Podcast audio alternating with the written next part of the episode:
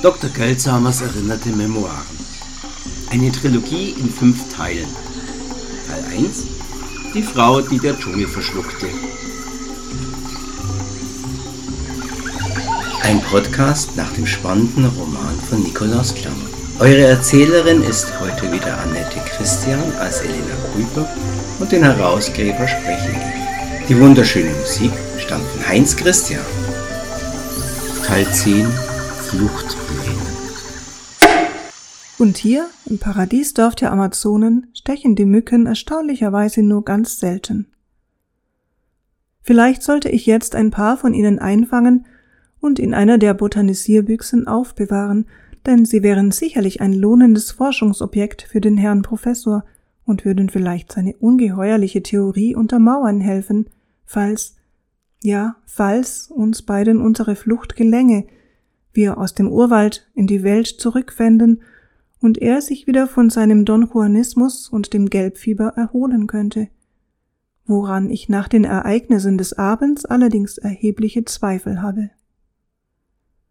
Der brünstige Wahnsinn, der die Männer gefangen hält, hat Methode, und ich befürchte, dass er ebenso unheilbar wie die spanische Grippe ist. Gleich den Metastasen eines Krebsgeschwürs zerfrisst diese Krankheit den Professor von innen heraus und verwandelt einen honorigen älteren Mann mit tadellosen Manieren in rasender Geschwindigkeit in einen Troglodyten. Vielleicht sollte ich meinen hippokratischen Eid ein weiteres Mal brechen und Dr. Bergner einen raschen Gnadentod schenken, bevor ich dieses Monstrum, in das er sich langsam verwandelt, auf die zivilisierte Welt loslasse. Beim zweiten Mal sei es leichter, habe ich von überlebenden Teilnehmern des großen Krieges gehört. Der zweite Mord stünde bereits im Schatten des ersten, und die Gewissensbisse seien viel geringer. Beim dritten und vierten spüre man außer einer hohlen Leere nichts mehr. Die Albträume kämen erst später. Dabei hat mir schon meine erste Untat, mein Mord an Paco, kaum Unruhe beschert. Ich weiß, es war eine frevelhafte Tat. Vor dem Gesetz und den Menschen bin ich schuldig. Aber der Herrgott, wenn es ihn denn überhaupt gibt, er wird mir verzeihen. Ich würde jederzeit wieder so handeln. Manchmal und besonders im Dschungel wird eine Tat wie die meine zu einer barmherzigen und richtigen Sache, einer Gnade. Aber ich greife vor. Ich war gerade bei Lokwi, die sich endlich in einen unruhigen, oberflächlichen Schlaf geweint hat, und habe die Gelegenheit ausgenutzt, meinen Bleistift an dem Spitzer, den sie weiterhin als Schmuck ums Handgelenk trägt, nachzuschärfen. Wie weich ist doch dieser Arm, wie zart ihre trotz der ihr angetanen Gewalt noch immer jungfräulichen Züge, und wie schrecklich das Verbrechen, das dieses Ungeheuer Paco an ihr verübt hat. Gestern am Abend ließ ich nach unserem langen Gespräch den Professor in seinem Käfig verwirrt am Fluss zurück. Ich war halb betäubt von der ungeheuerlichen Theorie, die er mir mitgeteilt hatte. Umso eifriger arbeitete ich nun an meinem noch immer nicht vollständig durchdachten Fluchtplan und vergaß auch nicht, mitsamt meiner Arzttasche die beiden Whiskyflaschen aus Selkirks Vorräten zurück zu den Hütten zu nehmen.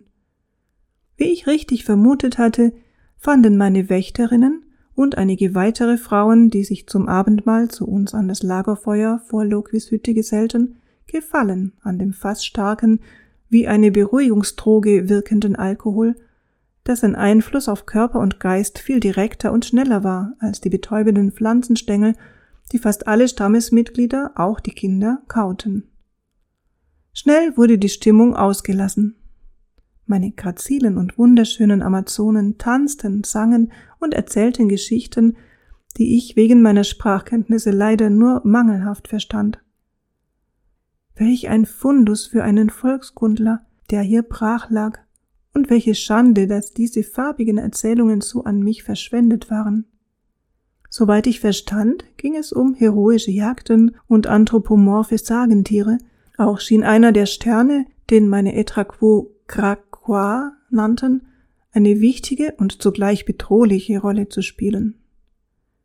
Die Frauen deuteten immer wieder hinauf zu einem bestimmten hellen Licht knapp über dem Schattenriss der hohen Kuppen der Urwaldbäume, flüsterten ängstlich den Namen dieses Sterns und machten komplizierte Gesten, die das Böse abwehren sollten. Lokwi rutschte immer näher zu mir heran und schmiegte sich bald wie ein kleines Kind in meinen Arm, die süße Last ihres Kopfes lehnte sich vertrauensvoll an meine Schulter. Leider habe ich nie richtig aufgepasst, wenn ein romantischer Senior während eines Festes im Hause meiner Eltern von Tanz erhitzt meine Hand nahm, mit mir den Ballsaal floh und mir anschließend in der Verschwiegenheit des Gartens den Sternenhimmel erklären wollte, während er mich dabei wie zufällig umarmte. Mehr als den Abendstern und das dominante Kreuz des Südens mitten im hellen Band der Milchstraße vermag ich in dem überwältigenden Sternenhimmel über unseren Köpfen nicht zu erkennen. Deshalb kann ich nicht mitteilen, welcher der leuchtenden Punkte am Nachthimmel Kakwa ist und wie er in der zivilisierten Welt genannt wird. Ich kann ihn bewundern, aber nicht katalogisieren. Allerdings schienen in der rudimentären Mythologie der Etraquo irgendwann viel Unheil und böses Getier von dort oben herabgestiegen zu sein, wie die Frauen gesten und wortreich ausführten, und dass sie in grauer Vorzeit, weit, weit in den Hintergrund zeigende Handbewegungen, in einer heroischen Auseinandersetzung besiegt hatten. Sie gaben diesen Kampf nicht nur in ihren Worten, sondern auch in ihren ekstatischen, trunkenen Tänzen wieder. Da die Frauen bei ihren ausufernden Erzählungen auch immer wieder lachend und die Gesichter zu angeekelten Grimassen verziehend meinem großzügig herumgereichten Whisky zusprachen, der Geist des unglücklichen Dr. Selkirk wird mich dafür verfluchen und mich in meinen Träumen heimsuchen, verwirrte sich nach einer Weile ihre Sprache, die Tänzerinnen begannen zu schwanken und zu stolpern, und eine nach der anderen schlief am niedergebrannten Lagerfeuer ein. Bald erhob sich um mich herum ein lautstarkes Schnarchkonzert, das die nächtlichen Geräusche des Dschungels übertönte und sicherlich die grausamen Ungeheuer von dem funkelnden Stern dort oben am Firmament verscheuchte, denn es ließ sich in der Nacht keines von ihnen an unserem Feuer blicken. Sie waren es auch nicht, vor denen die Etrapo sich fürchten mussten. Doch auch von Paco war in dieser Nacht nichts zu hören oder zu sehen. Allein gelassen mit der schlafenden Lokwi in meinen Armen, fragte ich mich erneut, wie unser ehemaliger, inzwischen verrohter und vertierter Führer allein in dem dichten und gefährlichen Urwald überleben konnte. Doch gleichgültig, wie ihm das gelang, in dieser Nacht hatte ich meine Ruhe und konnte nachdenken und meine Pläne schmieden, und ein paar weitere Flaschen Whisky und Brandwein, die ich heute Abend nach dem gemeinsamen Mahl den begeisterten Etraco geschenkt habe, mit Schlafmitteln versetzen. Inzwischen sollte das Veronal gewirkt haben. Die Stimmen sind verstummt und das Schnarchen hat wieder eingesetzt. Obwohl ich erst gegen Sonnenaufgang kurz eingenickt bin, war ich doch die erste, die heute Morgen wieder auf den Beinen war. Meine Wächterinnen und die anderen Frauen lagen noch immer schlafend um das längst erloschene Feuer. Ihr Erwachen würde recht unangenehm werden, und es war bestimmt besser, wenn ich mich dann nicht in ihrer Nähe sehen ließ. Zu meinem Glück hält das Bedauern über einen Kater nicht lange vor, und die Begierde, ein weiteres Mal ausgelassen zu feiern, wächst mit jeder Stunde, in der der brummelnde Alkoholschädel wieder freier wird. Mein erster Weg führte mich wieder hinunter zum Fluss, wo ich nach dem Professor sehen wollte. Diesmal ließ man mich ohne Aufpasser gehen. Es schien Dr. Bergner besser zu gehen. Ob der Krankheitsverlauf, meine Medikamente oder das Flusswasser geholfen hatten, vermochte ich nicht zu beurteilen. Auf jeden Fall war sein Zustand sehr ermutigend. Er war auf den Beinen, lachte und winkte erfreut, als er mich sah. Der alte Mann zitterte zwar, als würde er trotz der Hitze frieren, und seine Augen glänzten noch fiebrig, aber er hatte seinen Don Juanismus unter Kontrolle und verwandelte sich bei meinem Anblick nicht in eine geile Bestie. Ich konnte mich ihm ohne Sorge nähern. Ich hätte seine Idee gerne für den Wahnwitz eines genialen, aber zerrütteten Geistes genommen, denn sie schien mir eher dem Verfolgungswahn eines Irrenhäuslers zu entspringen, als dem rationalen Verstand eines Wissenschaftlers. Wenn ich seiner Theorie jedoch Glauben schenkte und ich hatte nichts entdeckt, durch das ich sie falsifizieren konnte, lag seine Ruhe in der Tatsache begründet, dass mich keine der Etraquo begleitete. Es war ja seiner Meinung nach deren Ausstrahlung oder ein Duft, der den Männern den Verstand raubte. Anmerkung des Herausgebers. Dies ist eine erstaunliche Bemerkung von Dr. Kuiper, denn Karl R. Popper hat seine Falsifikationslehre erst ein paar Jahre später öffentlich gemacht. Stand die belesene Ärztin, wie ein paar ihrer weiteren Bemerkungen andeuten, bereits damals etwa mit dem neopositivistischen Wiener Kreis um Moritz Schlick in Kontakt? Und in welchem Umfang waren dort später die Theorien von Professor Bergner bekannt? Leider wurde die umfangreiche Korrespondenz von Dr. Kuiper die sich wie ihr gesamter schriftlicher Nachlass ebenfalls in der Vatikanischen Bibliothek befindet, noch nicht gesichtet und für die Wissenschaft editiert. Hier wartet auf zukünftige Forscher viel Arbeit. Ich trat an den Käfig Bergners und untersuchte den Riegel, der ihn verschlossen hielt. Er schien mir kein großes Hindernis darzustellen. Die geflochtenen Schnüre konnte ich mit einem Skalpell durchschneiden, und ein dicker Ast, als Hebel an der richtigen Stelle angesetzt, würde den alten Mann problemlos aus seinem Gefängnis befreien können.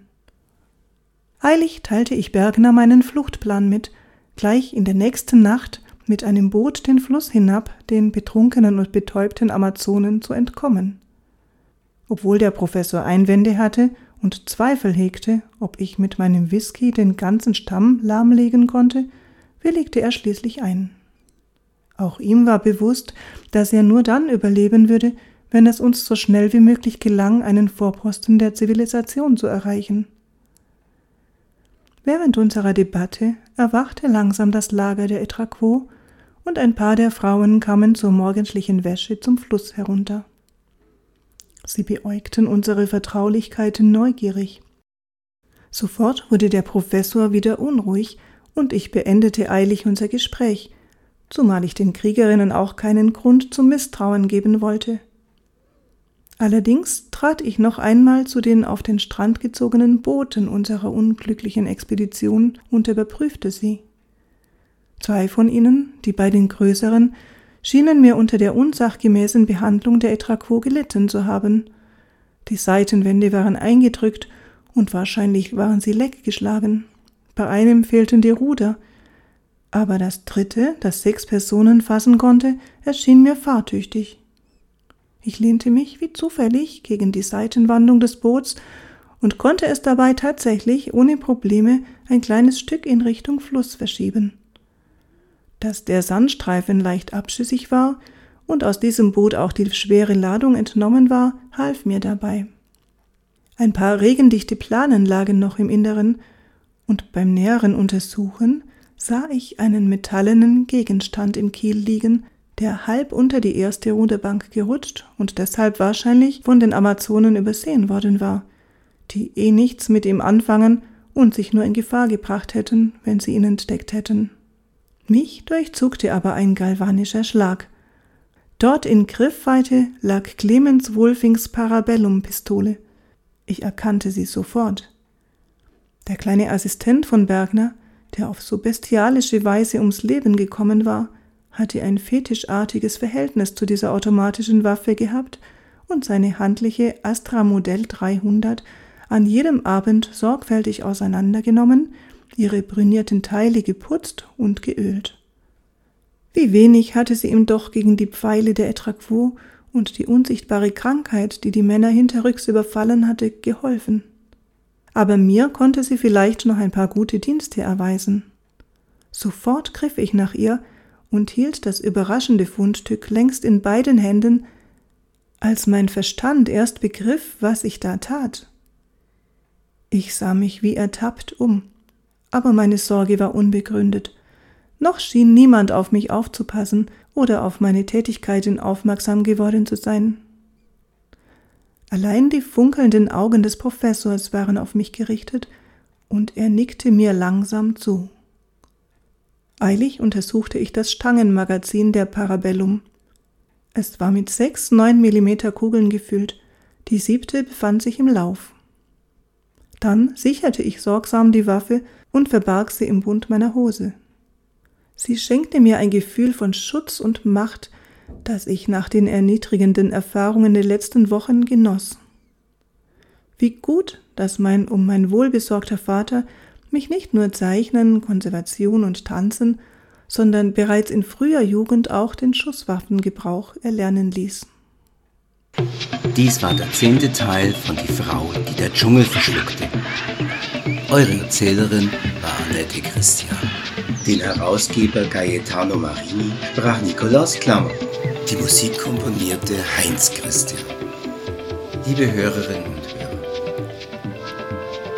dies war erst einmal die letzte Folge vor der Sommerpause, mit der etwa die Hälfte des Romanes eingesprochen wurde. Leider hat die Frau, die der Dschungel verschluckte, bei euch keine Gnade und praktisch kein Publikum gefunden. Aufwand, diesen Podcast wöchentlich zu erstellen, steht in keinerlei Verhältnis zum mickrigen Ergebnis. Ob und wie es mit Nikolaus erzählt im Herbst weitergeht, weiß ich noch nicht.